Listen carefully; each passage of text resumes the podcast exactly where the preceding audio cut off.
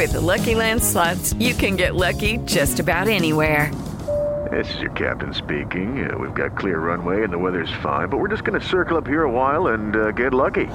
No, no, nothing like that. It's just these cash prizes add up quick. So I suggest you sit back, keep your tray table upright, and start getting lucky. Play for free at LuckyLandSlots.com. Are you feeling lucky? No purchase necessary. Void where prohibited by law. 18 plus terms and conditions apply. See website for details. Na Jovem Pan, Economia em Foco. Com Denise Campos de Toledo. Olá, boa tarde para você que nos acompanha aqui pela Jovem Pan, pelo YouTube, pelo Facebook da Jovem Pan News. Hoje temos um Economia em Foco especial para discutir tudo o que está acontecendo com o mercado financeiro global, com a economia mundial. Nós temos a epidemia de coronavírus e desde ontem nós temos mais um fator de preocupação, que foi a decisão da Arábia Saudita de ampliar a oferta de petróleo. Isso derrubou a cotação do produto no mercado internacional, arrastou junto os mercados, queda muito acentuada das bolsas de valores, inclusive aqui do Brasil, que já teve uma interrupção quando bateu nos 10% de queda, agora cai 10,67%, o dólar em alta de 2,8%, a cotação de venda do comercial em R$ 4,764. E nós temos vários convidados aqui Começando com Alexandre Chaia, que é economista da Artesanal Investimentos, é professor do INSPER. Alexandre, boa tarde. Boa tarde, Denise. Com a gente também o Zé Francisco de Lima Gonçalves, economista do Banco Fator. Zé Francisco, boa tarde. Boa tarde, Denise, a todos, boa tarde. E o Lorival Santana, que é analista de internacional. Lorival, boa tarde. Muito boa tarde, Denise, e você que acompanha o Economia em Foco. Bom, eu acho que vou começar conversando com o Lorival exatamente do que aconteceu ontem, que foi um fato que não se esperava, pelo menos em termos de comportamento geral do mercado, já havia muita apreensão quanto ao impacto do coronavírus para vários países, preocupações agora com a Europa, especialmente a Itália, mas a, a doença bem se alastrando. Agora, o que aconteceu para levar a Arábia Saudita a essa decisão, Lorival? Bom, a Arábia Saudita está num momento crítico que é de sucessão, sempre é bastante traumática a sucessão na Arábia Saudita. É, no final da semana passada já foram presos é, um, o irmão do rei e o filho dele, que são ali aqueles que poderiam estar na disputa com o príncipe herdeiro Mohammed bin Salman. Eles foram presos, acusados de traição e isso é um clássico na Arábia Saudita. Quando há essas disputas entre primos, entre tios, é, costuma haver esses expurgos, essas prisões, eles podem ser condenados até à morte ou à prisão perpétua. Então, o príncipe herdeiro, Mohammed bin Salman, ele está num momento de afirmação do poder dele. E o poder da Arábia Saudita está muito vinculado à forma de atuar na OPEP. E, por sua vez, esse poder, essa liderança, foi ameaçado pela atuação da Rússia. Eles são aliados desde 2016, a Rússia não faz parte da OPEP, mas vem numa aliança com a Arábia Saudita, acertando e regulando o mercado de petróleo. E dessa vez a Rússia tomou um, um rumo diferente, não aceitou a ideia de cortar a produção de petróleo para elevar o preço, porque a Rússia, por sua vez, está numa queda de braço com os Estados Unidos. Em dezembro do ano passado, o presidente Trump impôs sanções contra as empresas que estavam participando da construção do gasoduto Nord Stream 2, que é um gasoduto que liga a Rússia à Alemanha. A Europa, ela recebe, importa 40% do gás, 30% do petróleo da Rússia. E o presidente Trump não gosta da construção desse gasoduto, primeiro porque deve aumentar a dependência de petróleo e gás da Europa em relação à Rússia e diminui a dependência da Rússia em relação à Ucrânia, porque atualmente a Ucrânia, a Rússia ainda usa muito um gasoduto da Ucrânia e isso serve de carta para a Ucrânia e, portanto, para os seus aliados, Estados Unidos e Europa, de pressão é, contra a Rússia. Então é esse xadrez aí que levou a essa, a essa situação do petróleo. Agora, José Francisco, por favor, você aproxima um pouquinho do microfone. Ah, isso é um fator que não se contava, embora haja toda essa conjuntura política por trás, a impressão é que a Arábia Saudita não está dando importância para o momento grave que o mundo enfrenta por causa do coronavírus. Não é? é, sem dúvida. É, quando você pensa em cenário, eu acho que já tem algum tempo que o tema OPEP, como um, um cartel efetivo, é um tema de, de discussão. Né? Eu, pessoalmente, embora não seja especialista, acho que a gente já tem sinais bastante claros nos últimos anos de que essa questão do, do petróleo, como a gente conhecia lá desde, desde a infância, está um pouco, um pouco abalada. Né? É, o, mas isso não tira a surpresa que foi uh, essa decisão de, uh, vamos dizer, ameaçar os russos. Olha, se você não quiser jogar comigo, eu vou aumentar a produção e arrebentar a sua, a sua capacidade de resistir a uma queda de preços. É, é um movimento, vamos dizer, grave no sentido de inédito, né? no, no, nesse, nessa dimensão e no alcance que, que isso tem uh, nesse mercado. Principalmente porque esse mercado ele, ele tem um, um efeito uh, global de dispersão de grandes empresas pelas principais bolsas do mundo e essa, essa composição dessa cadeia de, de produção, de consumo e de propriedade gera efeitos financeiros globais muito complicados. É, e afeta, finalmente, o conjunto das commodities de uma maneira mais intensa em relação a outras ou menos intensa em relação a umas que têm características um pouco diferentes. É, e Alexandre pega direto a Petrobras aqui no Brasil, foi das ações que mais caíram hoje, queda de mais de 20%. Mas ela já sofre também queda no mercado internacional. No Brasil não se sabe ao certo se haverá algum corte de preço de combustível, porque tem a questão do dólar também influenciando na formação de preços, o que pode acontecer com rentabilidade da, da própria estatal, né? É, o que você estava falando, não só a Petrobras, as empresas de petróleo do mundo todo sofreram, em que isso está disseminado em todas as bolsas. Gente parte do, do, do, setor de energia no mundo inteiro sofreu, mas eu acho que o, o a, vamos, né, primeiro ponto de vista da Petrobras, é, realmente o governo tem um problema de preço, ele, ele, ele teria que, seguindo a política de preço, fazer uma redução, vamos dizer, forte do preço do petróleo, só que isso influencia politicamente impostos, menos arrecadação para os estados. Você tem toda uma complicação adicional que talvez ele não reduza o preço na velocidade que deveria ser essa queda de receita que a Petrobras vai ter. Mas eu acho mais complicado até nessa situação toda é que esse movimento da Arábia Saudita ele, ele, tá, ele jogou mais gasolina, até como brincando, é, no próprio problema do coronavírus, da aceleração, porque ele está inviabilizando vários além de mexer com outras commodities é, que têm preços relacionados, o mundo inteiro de alguma forma tem aí, com o aumento do dólar vai ter uma queda do preço de commodities generalizada, mas você tem também toda uma, uma inviabilidade de vários setores de energia, energia solar, energia combustíveis é, renováveis de alguma forma, que eles são, eles são hoje economicamente viáveis com o preço do petróleo a 40. Se o petróleo vier para 25, 30, provavelmente o próprio pré-sal ele deixa de ser até viável. E daqui a pouco todo investimento, toda a potencialidade que a gente teria com a Petrobras, ela desaparece e a gente vai ficar simplesmente um consumidor de, de petróleo internacional que dura por um tempo, porque daqui a pouco a economia volta a aquecer, a Arábia Saudita volta a subir o preço e inviabilizou uma cadeia grande. Eu acho que isso é que gerou essa incerteza maior no mundo, é a, a perda dessa, desse potencial de novas indústrias e todo esse movimento que pode, de alguma forma, é, durar por um tempo mais nessa, nessa redução da economia. É, e Lorival, essa questão da energia mexe com mais países e traz novas implicações políticas. Esse era o objetivo da Rússia, na verdade. Vamos lembrar, quem desencadeou essa crise foi a Rússia. Rússia. A Arábia Saudita está só chamando o blefe da Rússia. Né? A Arábia Saudita deseja o aumento do preço do petróleo, deseja a diminuição da disponibilidade de petróleo no mercado. Mas como a Rússia não seguiu é, o, a tática é, proposta pela Arábia Saudita, então a Arábia Saudita falou assim: então vamos ver até onde você consegue ir. Qual é o cálculo econômico aqui?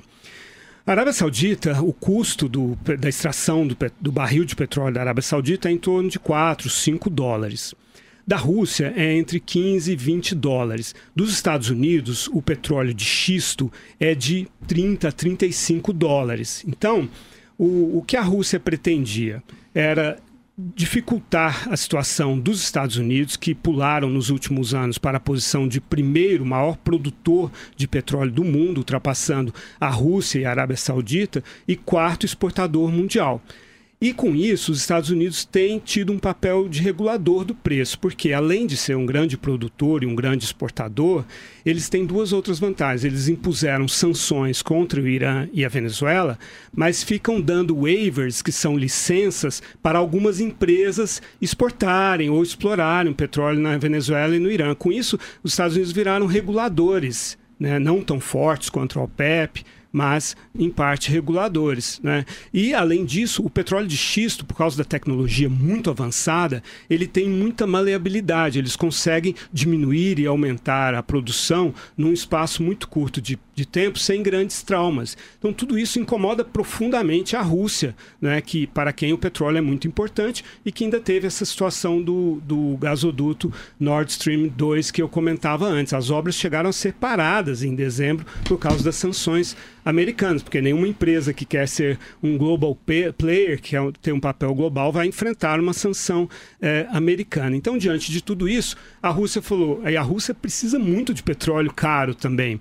Veja que da, das exportações da Rússia, 60% é petróleo e gás. 30% do PIB da Rússia é petróleo e gás. Então não é que o Vladimir Putin quer que o petróleo fique barato, ele não quer isso. Ele só quer reorganizar esse xadrez em favor dele. Né? Então, é, o que vem agora? Quer dizer, quem é que pisca primeiro? Estados Unidos, com seu petróleo um pouco mais caro, mas uma tecnologia muito avançada, e os Estados Unidos muito menos dependentes da receita de petróleo e gás do que a Rússia.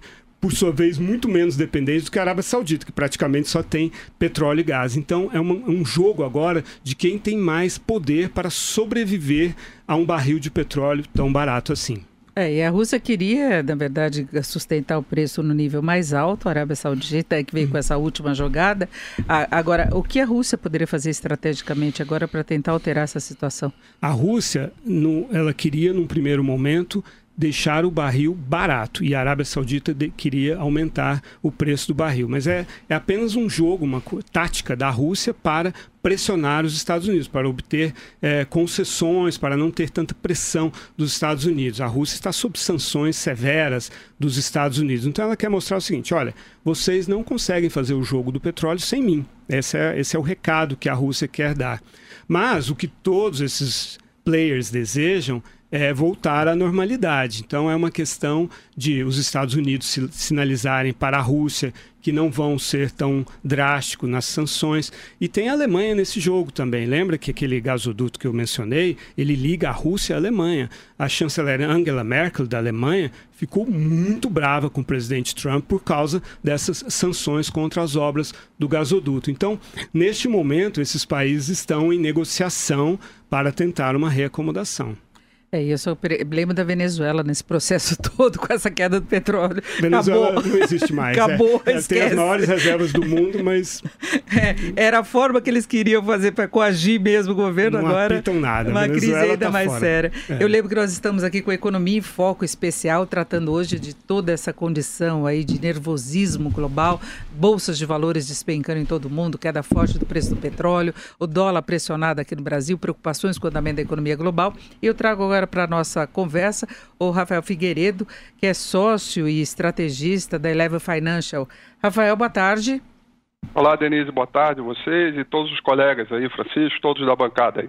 Bom, nós estávamos falando de comportamento de bolsa de valores e a bolsa aqui no Brasil volta a acentuar a queda, 11,06% de queda agora, as ações da Petrobras das mais penalizadas.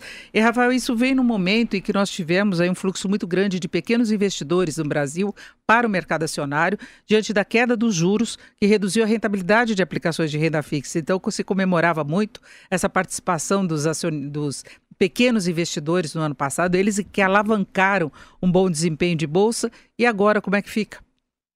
É, Denise, o, você muito bem colocou, a gente tinha até um tempo aí 500, 600 mil CPFs, investidores, pessoas físicas ativos, esse deu um salto para 1,8 milhões, é, é, é 1,8 milhões, um número bem relevante.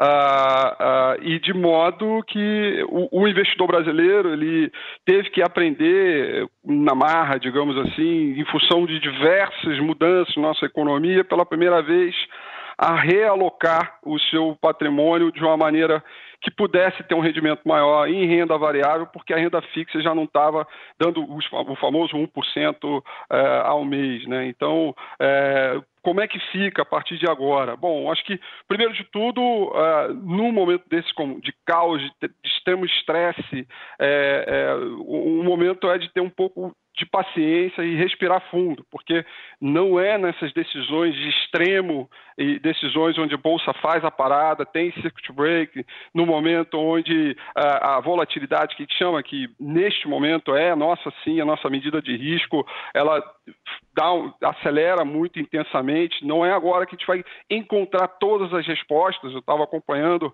uh, os comentários aí dos colegas, né, da própria resolução de quem vai ganhar essa batalha em relação à discussão de quem quer petróleo mais barato e mais caro, como é que isso vai se desenvolver.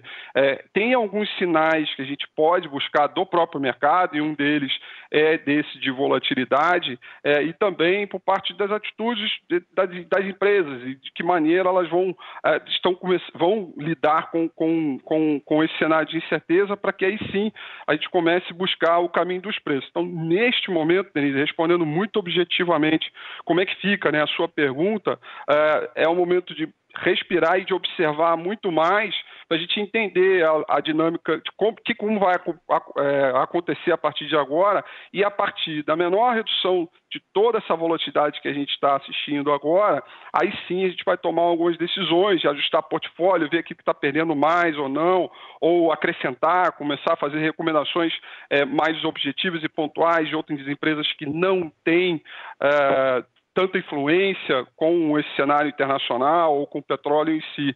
Então, é, é, é saber lidar um pouco com essa volatilidade. Eu tenho convicção, porque esse é meu universo aqui, que tem muita gente que está dizendo isso pela primeira vez. É, no meu caso, é, não é a primeira vez, então já passei por momentos como esse. E uma das coisas mais erradas que eu vi ao longo do caminho é que, nesses momentos de estresse, é agir por emoção e não pela racionalidade. Mas neste momento ela, a, a, racionalidade ela não veio, por isso um pouquinho de calma e frieza para a gente saber lidar com essa volatilidade. Denise? É, e vai ter aquele problema que nós temos um impacto muito forte nas empresas da, da área de petróleo, mas tem a questão do coronavírus, que a gente tem de lembrar que já vinha causando perdas, pode atingir vários setores, a aviação é um dos setores atingidos com a interrupção aí de viagens em vários países, algumas empresas no exterior já têm dificuldades sérias em relação a isso, o setor de turismo, então é, é, são perdas que vão se espalhando por aí, que a, a, trazem problemas não apenas para o mercado acionário, para as ações e bolsas, bolsa, mas do ponto de vista econômico, eu queria saber do Alexandre Chaia, coronavírus e, e, tudo que a gente tem visto aí de avanço da doença, o que você acha que pode ter de repercussão sobre o andamento da economia global ainda, em termos de crescimento mesmo? Então, eu concordo, primeiro ponto, eu concordo com a Rafael está falando, dizer, esse momento é o pior momento para qualquer decisão que você faça em relação a investimentos, quer dizer, a Bolsa realmente está num, num ponto de incerteza, como o Raul falou, é, é possível que daqui a pouco esse jogo de xadrez se acerte e de alguma forma de alguma forma, se você se acerte e, e, volte o preço ao equilíbrio, volta a um pouco de normalidade. O próprio coronavírus é um caso interessante. A China já começou a mostrar um sinal de estabilidade. Então, o ciclo mesmo, se você fizer uma contenção boa, o ciclo é de um mês, um mês e meio, é, é, a, a doença de alguma forma volta para um padrão de normalidade. A China já está voltando a ter algum tipo de produção, as pessoas voltaram a consumir. Então, você vai sair desse, dessa situação provavelmente perdendo o primeiro trimestre e talvez uma parte do segundo trimestre. Mas você vai conseguir sair. O que eu vejo mais complicado, não para o mundo inteiro, mas para o Brasil, é que mostra que o mundo está muito incerto. E em grau, um grau de certeza, com a não aprovação das reformas, com toda a incerteza que o Brasil tem, eu vejo uma possibilidade cada vez menor de você ter um desempenho bom da economia desse ano no Brasil, porque as pessoas não vão vir fazer investimento, estão cada vez mais restritos. É, é, o próprio movimento do dólar subindo muito mais do que as outras economias emergentes é um sinal do que existe aí um grau de aversão ao Brasil muito maior do que o resto da economia do mundo. Quando a economia baixar, voltar para o equilíbrio, a gente ainda vai vai sobrar ainda por um tempo essa visão no Brasil, demorando para a gente recuperar a economia. É, José Francisco, nós estamos numa daquelas semanas de muito ruído político, né? Que está um pouco abafado agora por causa dessa situação internacional, mas nós estamos vindo de toda aquela discussão em torno do orçamento impositivo, de o um acordo do, que o governo teria ou não feito com o Congresso para dividir aí a, a gestão das emendas parlamentares e tudo mais, senadores dizendo que eles tinham a garantia de aprovação do veto do, do presidente sem necessidade de negociação e manifestações marcadas para o dia 15. Né? E todo o eco da divulgação do PIB do, do fim do ano passado, do quarto trimestre, uh, foi uma, um eco bastante desfavorável ao governo. Eu mesmo fiquei surpreso, porque eu achava que 1,109 é, eu acho que do ponto de vista econômico é a mesma coisa, mas do ponto de vista moral e político não é a mesma coisa. Né? A, a reação do, do governo uh, foi um pouco desencontrada, vamos dizer, pode dizer o mínimo, né?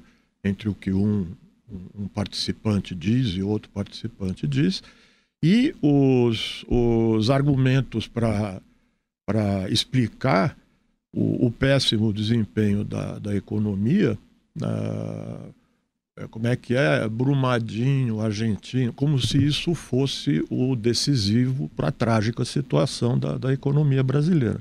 Então, eu acho que esse conjunto que você levantou, mais essa reação e algumas, digamos, manifestações do próprio ministro da Economia, uh, comentando o câmbio, comentando opinião de outras pessoas, eu acho que isso ajudou a piorar o, o ambiente. Né?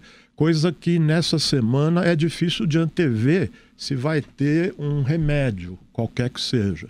Sobra para o Banco Central tentar fazer essa, esta operação, digamos assim, um pouco urgente, né? de ir calibrando sua intervenção no, no mercado de câmbio para ver se ajuda a, a, acalmar o conjunto dos mercados, né? Porque aí o câmbio também é um enorme inibidor de qualquer decisão séria de fazer investimento. Você não sabe qual é a taxa de câmbio, não tem a menor possibilidade. Pode pôr o juro no zero, no negativo, que não tem investimento para quem olha o país e não sabe qual é a moeda daquele país. Não sabe fazer conta. Já não sabe quanto é o PIB, não sabe quanto é o desemprego, não sabe. Petrobras, que era óleo e gás desde o ano passado, a nossa esperança de ter um bloco de investimento de médio, longo prazo consistente, eu acho que essa situação de hoje põe a nu que é muito frágil, porque a decisão privada de investir em óleo e gás nesse momento é adiada por pelo menos seis meses, até se entender como é que estabiliza esse mercado de óleo global, se é que estabiliza. Eu depois queria fazer uma, uma provocação para o nosso especialista. Acho que realmente o PIB de 1,10 não foi nenhuma surpresa, já era. Mas, o que, mas quando você abre ele, você vê que o investimento foi muito baixo e o consumo das famílias começou a cair. Ele foi uhum. menor do que estava tendo. Então isso já leva sinais que as pessoas estão começando a deixar de acreditar que o Brasil vai se recuperar. Uhum. E, e, a, e, o pior, eu concordo com o direto, é, os, as explicações foram as piores possíveis. Ah, o investimento é investimento privado, logo investimento privado é melhor que público. Primeiro que não dá para medir, porque tem muita PPP, tem muita parceria que você mede como privado, coisa que o governo incentiva de alguma forma, mas independente disso, o investimento foi muito baixo e isso não leva a potencial de crescimento. É, pode ter melhorado em alguns aspectos, pode ser mais positivo, pode ser mais saudável, mas o Brasil precisa de muito mais do que isso. Essa é a constatação geral. Agora, Rafael Figueiredo, em relação a essa perspectiva de mercado acionário, uh, você falava que o pior que pode acontecer agora é o investidor se movimentar muito. Agora, na sua avaliação, seria momento de compra para quem espera pela, pelo retorno depois, porque são duas situações diferentes. Quem apostou na bolsa de valores e vinha muito satisfeito com o retorno do ano passado e de repente tem que segurar a situação agora, né? mantém a posição para não realizar prejuízo. Essa é uma situação. Quem quer aproveitar uh, esse momento baixo de preços? É, então, Denise, o, eu acho que o, tem um número, tem um múltiplo que a gente é, avalia aqui, que é o preço sobre lucro né, da Bolsa. Ela estava é, para cima de dois desvios da média do mercado. A média de, dos últimos 12 meses é coisa da ordem de 11,5.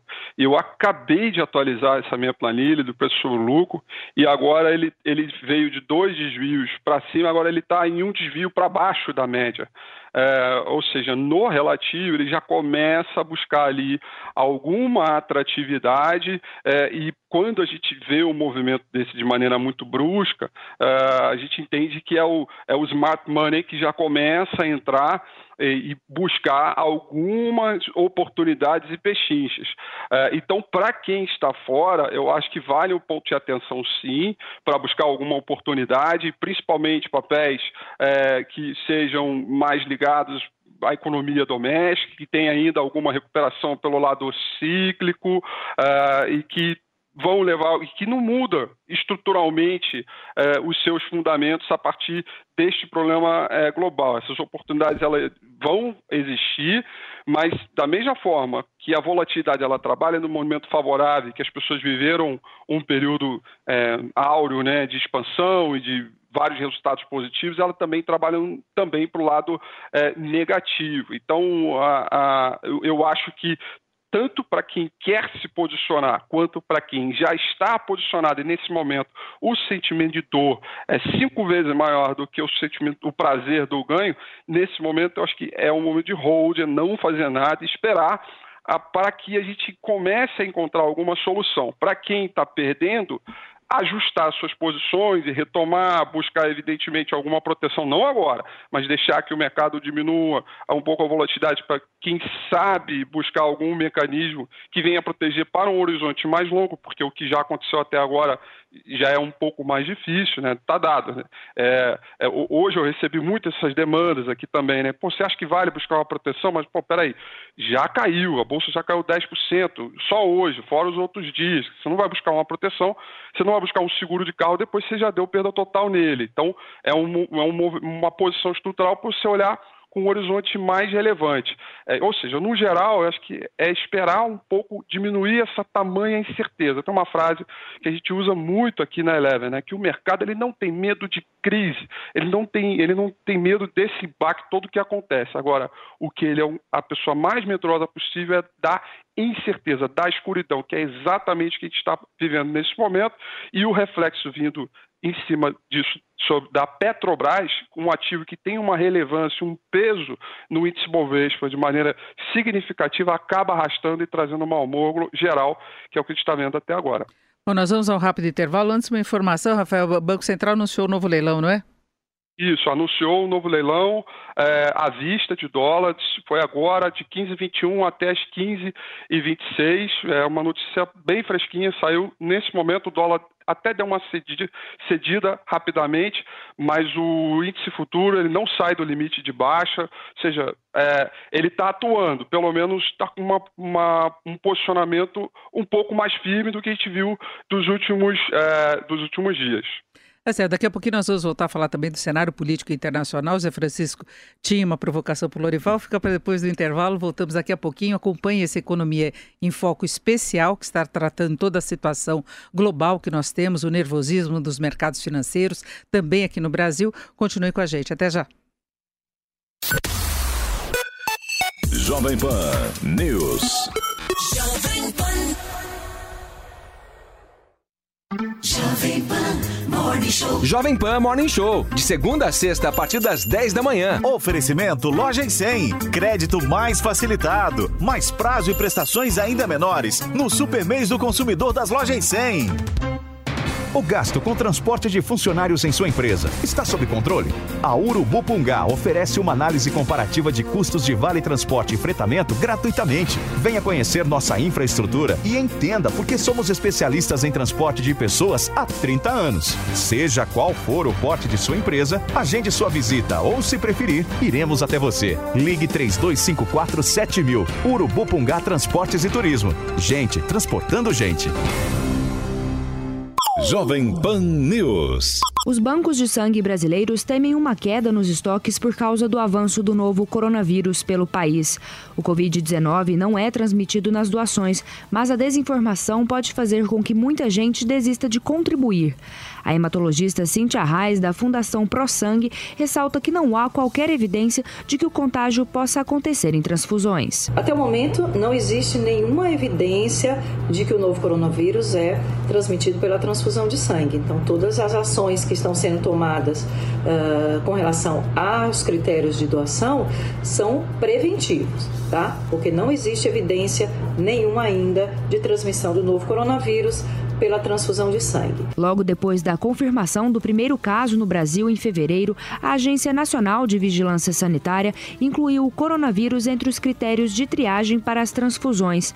Na prática, significa que pessoas que tenham voltado de regiões onde há transmissão local da Covid-19 ficam impedidas de doar sangue por 30 dias. Até então, a triagem nos bancos de sangue já avaliava dengue, chikungunya e zika. Ao determinar a inclusão do novo coronavírus nos testes, a Anvisa reiterou que não há evidências de transmissão em transfusões de sangue e explicou que a mudança apenas atende à legislação brasileira, que prevê mudanças de critérios de seleção de doadores em casos de emergências e surtos.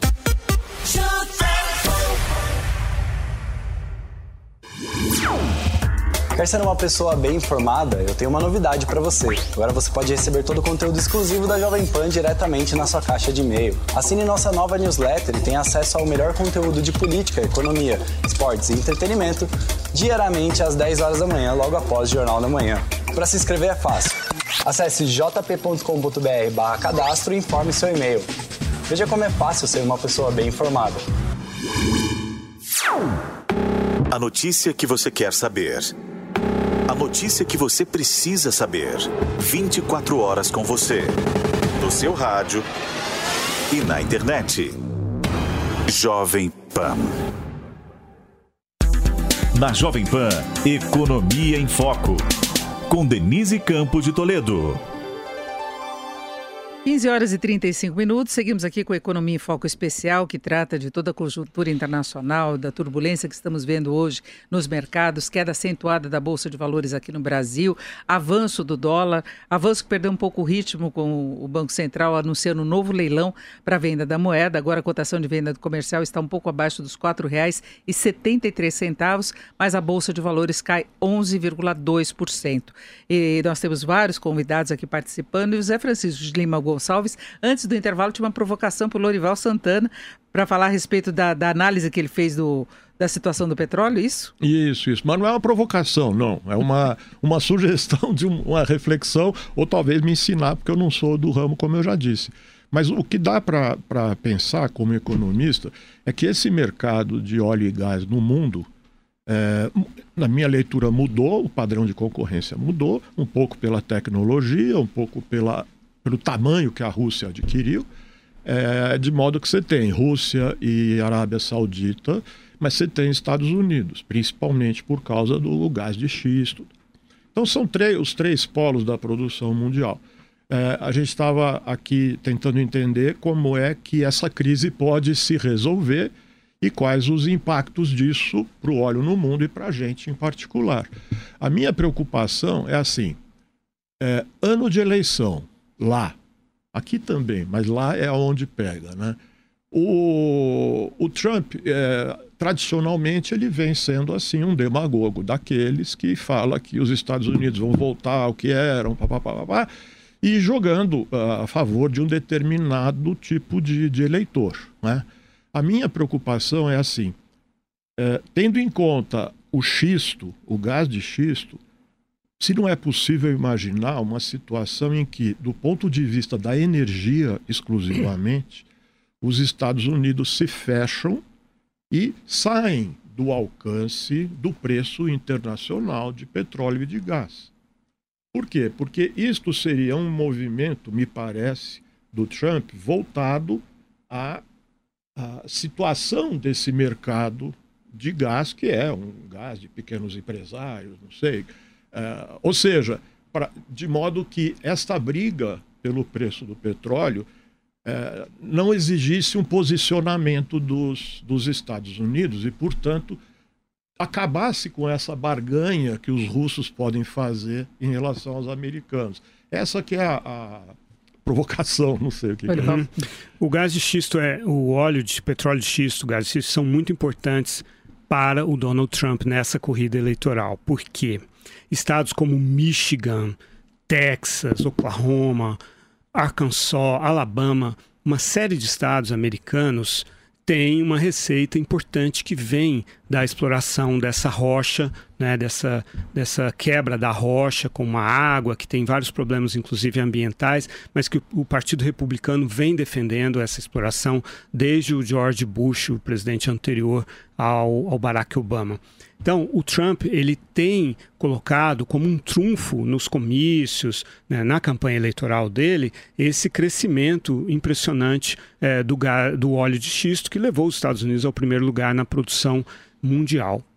Esse é um aspecto. O outro aspecto é o seguinte: a aliança estratégica com a Arábia Saudita.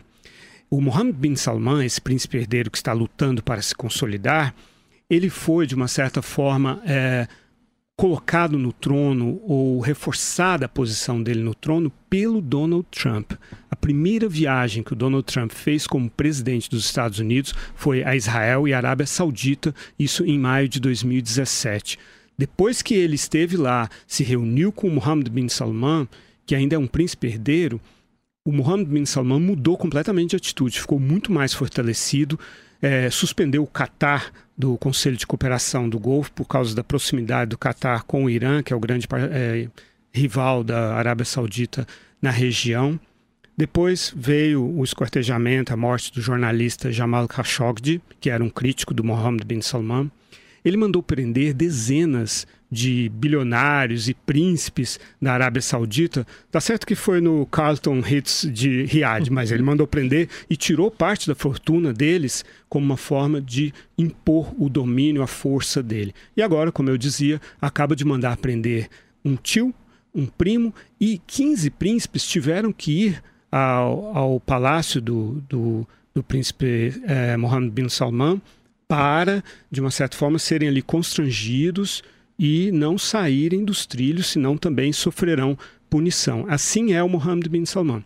Então, para o Donald Trump, que fez essa aposta tão forte no Mohammed bin Salman, é muito importante que a Arábia Saudita vença essa queda de braço com a Rússia.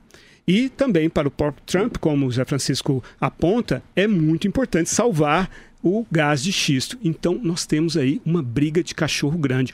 Para o Putin também, ele não tem muito fôlego nessa briga, ele precisa ganhar rápido. Por quê? A Rússia é muito dependente dessa receita do petróleo e gás e não pode sobreviver a longo prazo com um petróleo, um barril barato.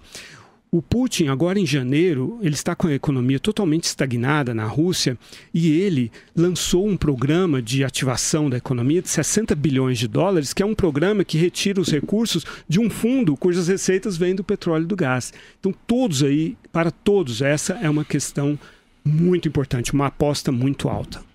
Bom, nós voltamos com o Rafael Figueiredo, que está acompanhando o mercado direto da mesa de operações. Rafael, a Bolsa de Valores continua intensificando o movimento de queda, o Banco Central até conseguiu frear um pouquinho a, a, a alta do dólar, mas a gente vai tendo aí, caminhando para um fechamento do, do, do mercado que deve ser bem ruim ainda, né? É, deve sim, Denise. E quero lembrar que a B3 acabou de liberar o limite inferior dos contratos futuros, né? Ele até então ele estava limitado ali em 88.540 pontos e a partir das 15 horas e 40 minutos entra um novo leilão. É, isso dava uma queda ali por volta de uh, ah, 9% e agora liberar o limite inferior significa que ele permite que o sistema aceite uma queda até 12,5% de queda referente ao fechamento uh, de ontem.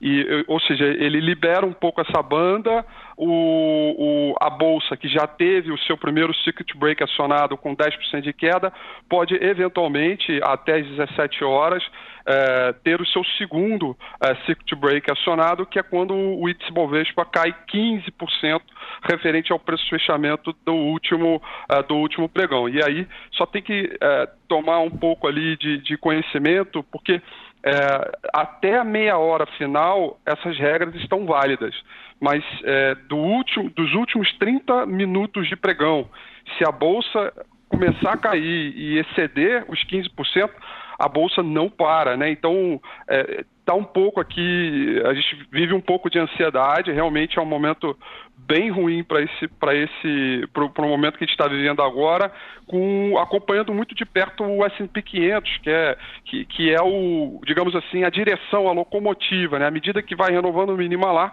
acaba puxando os preços por aqui. Portanto, de fato, um dia bem bem estressante. É, e hoje, em princípio, seria até bom que a Bolsa voltasse aquele horário de fechar às 17 horas, é uma hora menos, pelo menos que temos pregão ao vivo, para segurar um pouquinho essa queda, né, Alexandre? Sim, sim, eu, sem dúvida. Quando menos tempo, dá tempo o pessoal virar a noite. cortar o pregão, né? Quem Exatamente, sabe? Aí passar a noite para reavaliar. Que o, o, grande problema desse momento é que tá todo mundo muito em dúvida do que vai acontecer, né? Para onde vai o tabuleiro do, da energia, como é que está o caso de corona, quais são a, a, vamos dizer, a repercussão que o Trump vai falar em relação a isso, né? Teoricamente ele vai ter que dar alguma posição à noite. Então tudo isso é, gera esse grau de volatilidade. Se você passar a noite e poder analisar, amanhã provavelmente você pode começar melhor ou pode ser pior. Vamos ver como é que a Ásia vai se comportar na virada. Mas sem dúvida, tendo menos pregão seria melhor agora para a gente poder pelo menos as pessoas sentarem e refletirem qual é o caminho que vai seguir daqui para frente. É, para ver que estamos no começo de semana, né, Zé Francisco? Muito. Uma segunda-feira ainda. É, eu, eu, acho que eu acho que é consenso, né, de que o pânico é um péssimo conselheiro, melhor ficar quietinho, né? Mas é só para eu me sinto na obrigação de colocar minhas dúvidas, né? E eu tenho uma gra grande dúvida em relação ao coronavírus e os Estados Unidos e a capacidade de os Estados Unidos enfrentarem a necessidade de um programa de vacinação em massa.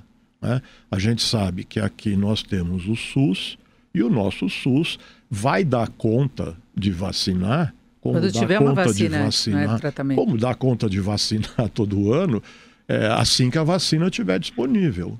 Mas vamos lembrar, nos Estados Unidos não existe um sistema público de saúde de livre acesso. Como você tem na Europa, existe. né? Na Europa, pelo menos, ainda tem mais poder Na Europa, a coisa funciona bastante bem, mas nos Estados Unidos isso não existe. Uhum. Quer dizer, eu não sei como o cidadão comum, que não tem recurso, é, e não vai dizer que o desemprego é baixo lá, porque o salário é, é, é muito baixo. O cara que não tem recurso, como é que ele vai é, se vacinar. Eu não estou é, é, prevendo catástrofe, nada, só estou falando assim, existem alguns Questionamento pontos... que tem que ser colocado. É, existem alguns pontos que eu acho que tem que ser considerados para sustentar a cautela ou para um ânimo progressivo, se for o caso. O único problema que eu vejo, só antes de interromper, é, é que é, as autoridades monetárias do mundo inteiro não estão ajudando. Toda vez que ela faz esse movimento incerto de reduzir juros ou de dar declarações menos precisas,